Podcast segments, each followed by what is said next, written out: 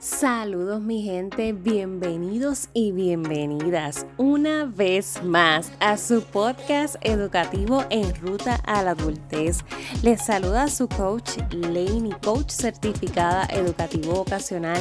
Ayudo a jóvenes en ese proceso de conocerse, descubrirse, explorar alternativas precisamente en ruta a su adultez para que puedan alcanzar su propio éxito y dedicarse a eso que verdaderamente aman, que realmente puedan de verdad vivir una vida plena en base a lo que son y a lo que quieren, a lo que desean.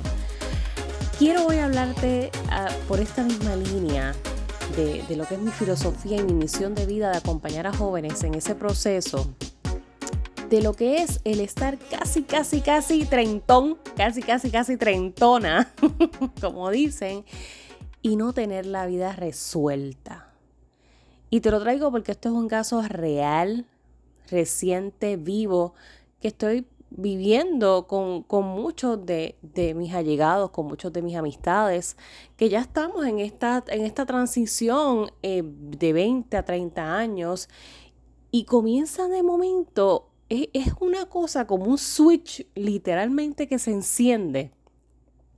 No en vano hablan de que cada, cada década tiene una crisis. Cada vez que tú vas pasando por, por décadas en tu vida hay ciertas crisis. Y quizás has escuchado esto de la, de la crisis de los, de los mid-20s, esa crisis que llega a mediados de tus 20, ya cuando te estás acercando a los 30. Igual pasa ya cuando estás en los 30, casi llegando a los 40. O en los 40, casi llegando a los 50. Pues eso es real. Quiero que sepas que eso es real. Si tú pensabas que esto es algo mental, que esto es algo que la gente dice, pero eso no pasa? Sí pasa. Es real. ¿Y sabes por qué sucede? No es que sucede porque yo quiero, es que sucede porque la misma sociedad te la impone. Esa crisis, esa presión, la misma sociedad, la misma gente, el mundo, tus mismas familias, tus mismas amistades te la imponen porque comienzan a, exigir, de cierto modo, respuestas. ¿Qué estás haciendo con tu vida? ¿Hacia dónde vas? Mira la edad que tienes. ¿Qué tú pretendes? ¿Cuánto más vas a esperar? Mira dónde están los demás. Mira lo que están haciendo los otros, lo que han logrado, lo que han alcanzado. ¿Qué estás esperando para comenzar tú? Esas son solo algunas de las frases que aunque tú no las digas de forma directa, de esa manera, a lo mejor con algún comentario sutil lo has insinuado y eso aporta a la presión que ya va sintiendo ese joven adulto en esa transición de 20 a 30 años. Que déjame decirte, siendo parte de, ese corillo, siendo parte de, esa generación que ya estamos transicionando a nuestros 30 años, quiero decirte que siendo, siendo el, vivirla como tal, de verdad que es, es, es fuerte, es difícil, porque uno no solamente se conoce mucho mejor, y todavía, yo considero que todavía tengo mucho más que conocer de mí. Pero sí tengo que serte bien honesta y de 25, de los 25 en adelante, sí comencé a ver e, el, cambio radical en, en, mi filosofía de vida, el cambio radical en mi autoestima, el cambio radical en cómo me voy sintiendo conmigo misma. Es como una transformación que uno poco a poco va teniendo cuando se va acercando a, estas etapas de, de, adultez un poco más madura, a mí por lo menos me ha fascinado el proceso, pero hay personas que estos procesos les abruma muchísimo. Muchísimo. Y es muy fuerte el estar escuchando a cada segundo o cada lugar que tú visitas, cada persona que ves, te haga estos tipos de preguntas o estos cuestionamientos de dónde estás, qué vas a hacer, por qué no, por qué sí para cuándo. Y entonces nos crea presiones porque que a lo mejor ni existían. Porque a lo mejor yo me siento sumamente seguro y segura de donde estoy. O quizás ni siquiera lo estoy y eso también está bien, pero el escuchar esos comentarios me, me, me saca de órbita automáticamente, porque por más que quiera, comienzo sí a compararme en la posición en donde están los demás. Y literalmente tengo amistades que están en este proceso, tengo jóvenes en este proceso ya, te digo, 28, 29, 27 años, en donde de momento usan frases y comentarios como que es que ya yo siento que, que lo que me resta es lo último y que no doy para eso. O siento que ya, ya he vivido tanto como que ya me corresponde settle down, como decimos a veces, como que ya me corresponde como, como tomar camino, ya sea no sé, casándose, ya sea teniendo una pareja estable, ya sea teniendo una casa, ya sea teniendo su propio carro, ya sea teniendo un trabajo full time con no sé cuántos beneficios, o ya teniendo un propio negocio. Ustedes me quieren decir a mí, ¿cómo es posible que yo voy a crearle una presión a una persona de que antes de que cumpla 30 años de vida tenga toda su vida resuelta? Pero ¿cuál es el punto? ¿Cuál es el propósito? ¿Cuál es el propósito de vivir? Si supuestamente a los 30 años ya tengo que tener un éxito total y rotundo. No, no entiendo. ¿Por qué? ¿Por qué? ¿Cuál es la necesidad de crearle esa presión a nuestros jóvenes? Y esto viene arrastrándose. Porque no es una cosa, lo que pasa es que cuando ya te acercas a los 30 se, se comienzan a retumbar más los tambores, más fuertes. Pero eso comienza desde que ya tienes 17, 18 años, el cantar de que estudias rápido para que te gradúes temprano, consigue un trabajo rápido cuando tengas beneficios, que la cosa está mala. Porque por ahí es donde empezamos. La cosa está mala, hay que buscar trabajo con beneficios. Mira a ver lo que vas a hacer. Decídete rápido que vas a estudiar porque después terminas tarde. Óyete, después terminas tarde. ¿Qué es tarde? ¿Qué es tarde? ¿En el reloj de quién? ¿Cuándo es tarde?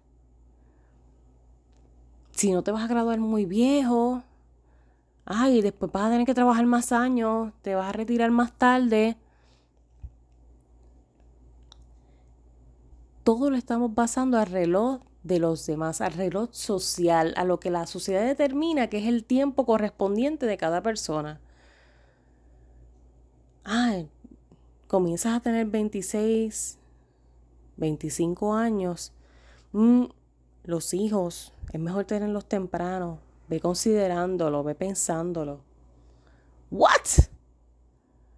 ¿What? Y entonces comenzamos con, esta, con este cantadito. En mi época, uy, uy, uy, cuidado. Cuidado con el mi época, en mis tiempos. Estamos viviendo en el siglo XXI, año 2021, en medio de una pandemia todavía que jamás imaginamos iba a suceder, una crisis económico-social mundial, una crisis de, a nivel de salud. Y ustedes me van a decir que todavía yo, con, con cómo yo vengo con el cantadito de mi época y mis tiempos. Miren, no. Eso hay que eliminarlo de nuestras narrativas, de nuestro vocabulario, de nuestras conversaciones con jóvenes y adolescentes. Eso ya no es viable, a menos que tu, que tu historia sea una historia de, de verdad inspiración, que les impulse. Excelente. Vamos entonces sí a traer esa historia del pasado para impulsarles, porque, porque nuestras experiencias en definitiva tienen una validez, tienen un valor. Y si le va a aportar, le va a sumar a su vida, excelente. Vamos entonces sí a, a traerle ese refuerzo como parte de que tranquilo, tranquila, lo que estás viviendo es normal, es parte de un proceso, esto me sucedió y mira dónde estoy y yo sé yo estoy seguro y segura que tú vas a poder también alcanzarlo bajo tus propios términos, bajo tus propias decisiones, bajo tus propios deseos. Pero si por todo lo contrario, nuestros comentarios y nuestras insinuaciones van a estar inclinadas a restarle a un joven o un adolescente, a crearle más presión porque a su edad no está donde nosotros estábamos o a su edad no tiene ni la mitad de lo que teníamos. ¡Wow! It's okay, está bien. ¿Ustedes tienen la idea de cuántos jóvenes padecen de depresión actualmente? Tienen tarea. Si tú estás escuchando este episodio, tú vas a buscar, vas a hacer una búsqueda automáticamente de estadísticas de jóvenes en depresión en donde sea que te localices, en Latinoamérica, en Europa. Necesito que hagas la búsqueda. Números reales de jóvenes, 15, 15 a 25 años, jóvenes que padecen depresión real, muchas veces ya medicada desde los 15, 14 años. Es un proceso bien difícil, bien fuerte, bien arduo el uno andar con una cuerda, como quien dice, y esto se escucha a veces hasta como drástico, pero es que a veces así se siente como que uno anda en la vida. Y así a veces te lo, te lo narran jóvenes con depresión. Es como si tuvieses una cuerda en el cuello constantemente alándote. Y tú no puedes todavía ni siquiera como que coger postura y, y caminar. Te llevas arrastrando por la vida. ¿Quién quisiera sentirse de esa forma? arrastrado por la vida. No te estás ni siquiera disfrutando la etapa plenamente. No te estás ni gozando el presente, porque constantemente te llevan pensando en el futuro, y en el futuro, y en el futuro, y que tengas, y que tengas. Y no me saques de contexto, porque es importante uno visualizarse, es importante uno establecer metas. Claro que sí, eso es importantísimo. Eso es necesario dentro de nuestros procesos también. El no poder anclar en un propósito para dirigirse a ese propósito, pero para eso también hay un proceso. Y de uno no poder hacerlo solo, también hay acompañamiento profesional que nos ayuda en ese camino, en esa ruta a establecer. Sin embargo, no hay por qué crearle una presión de que antes de los 30 años todo ese proceso tiene que estar resuelto. De que antes de los 30 años tú tienes que tener un éxito.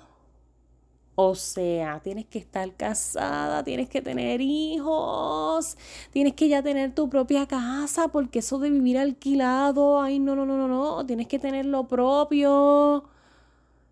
¿Cuánto más piensas esperar? Tienes que ya estar desarrollado en tu profesión porque es que como ya tú vas a terminar el bachillerato y posiblemente ya vas a terminar una maestría porque es así. Todo es de corridito porque si tomas pausas eso no es válido. Si ya terminaste ya, ¿qué, qué estás haciendo? ¿Ya estás ejerciendo tu profesión? Oh, ok, ok. Estás en un trabajo full time. ¿Tienes beneficios en ese trabajo? Porque esa es la pregunta automática. Yo, eh, es más, yo creo que yo voy a, yo voy a hacer un, un, estudio, un estudio social. Y cada vez que esté en estas próximas navidades, en estas reuniones familiares, que es donde la cosa se pone interesante, y me voy a poner a, a, a contar cuántas veces tú le preguntas o familiares te preguntan, ¿estás trabajando en un lugar? ¿Tienes beneficios? Casi nadie comienza por la pregunta, ¿y te sientes bien? ¿Te gusta? Uy, qué chévere, ¿qué estás haciendo ahí? No, no, siempre nos vamos por lo, tienes beneficios, ¿cuánto te están pagando? ¿Cuánto estás cobrando? Porque tenemos una mente tan escasa. Sí, tenemos una mentalidad bien, bien escasa. Y todo nuestro enfoque siempre está en el bendito dinero. En el dinero porque el éxito lo, rodeamos en base al dinero, a cuánto ganamos o cuánto nos va a generar esa, esa carrera que queremos estudiar o ese emprendimiento que queremos establecer.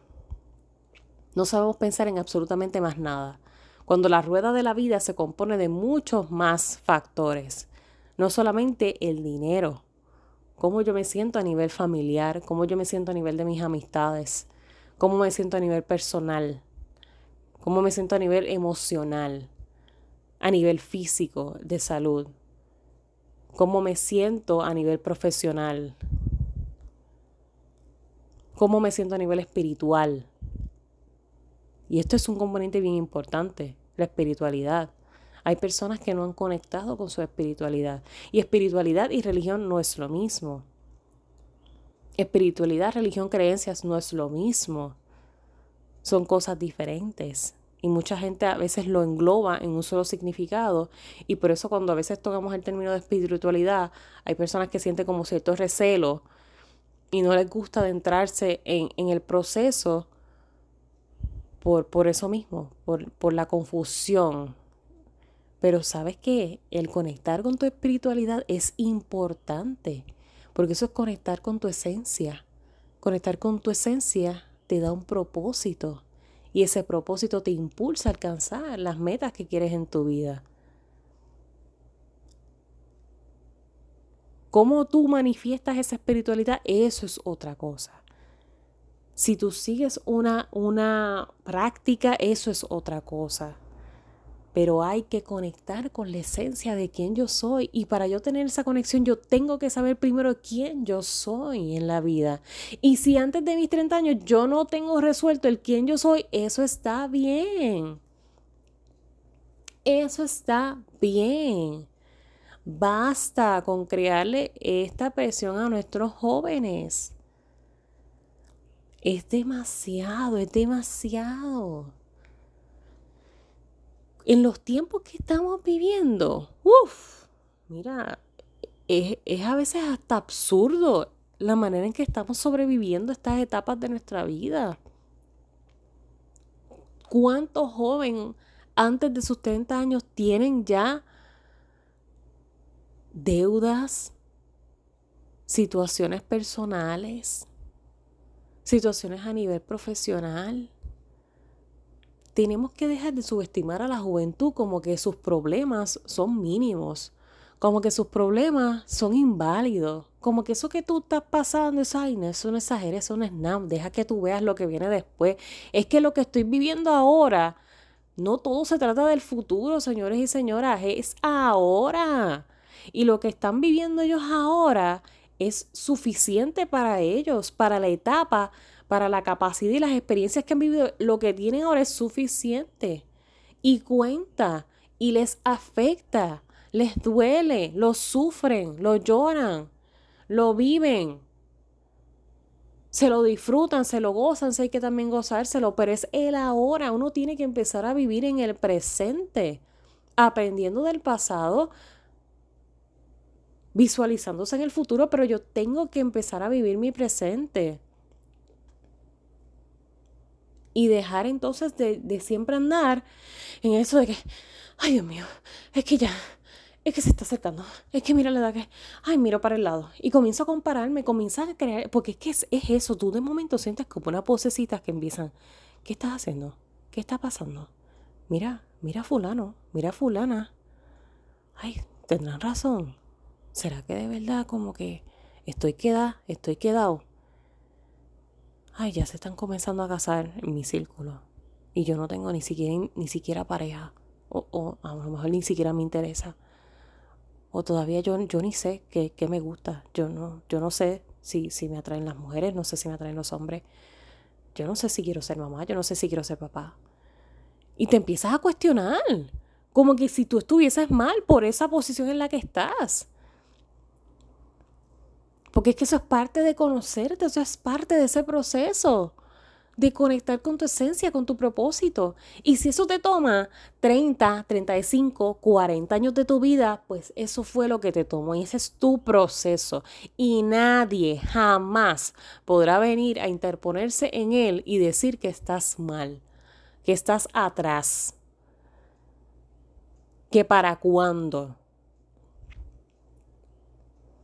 Así que mi invitación con este episodio es que si de alguna manera u otra tú impactas la vida de un joven, ya sea porque eres madre, padre de un joven, eres tía, eres abuelo, eres amigo o amiga de un joven o una joven que está en esta transición de sus 20 años,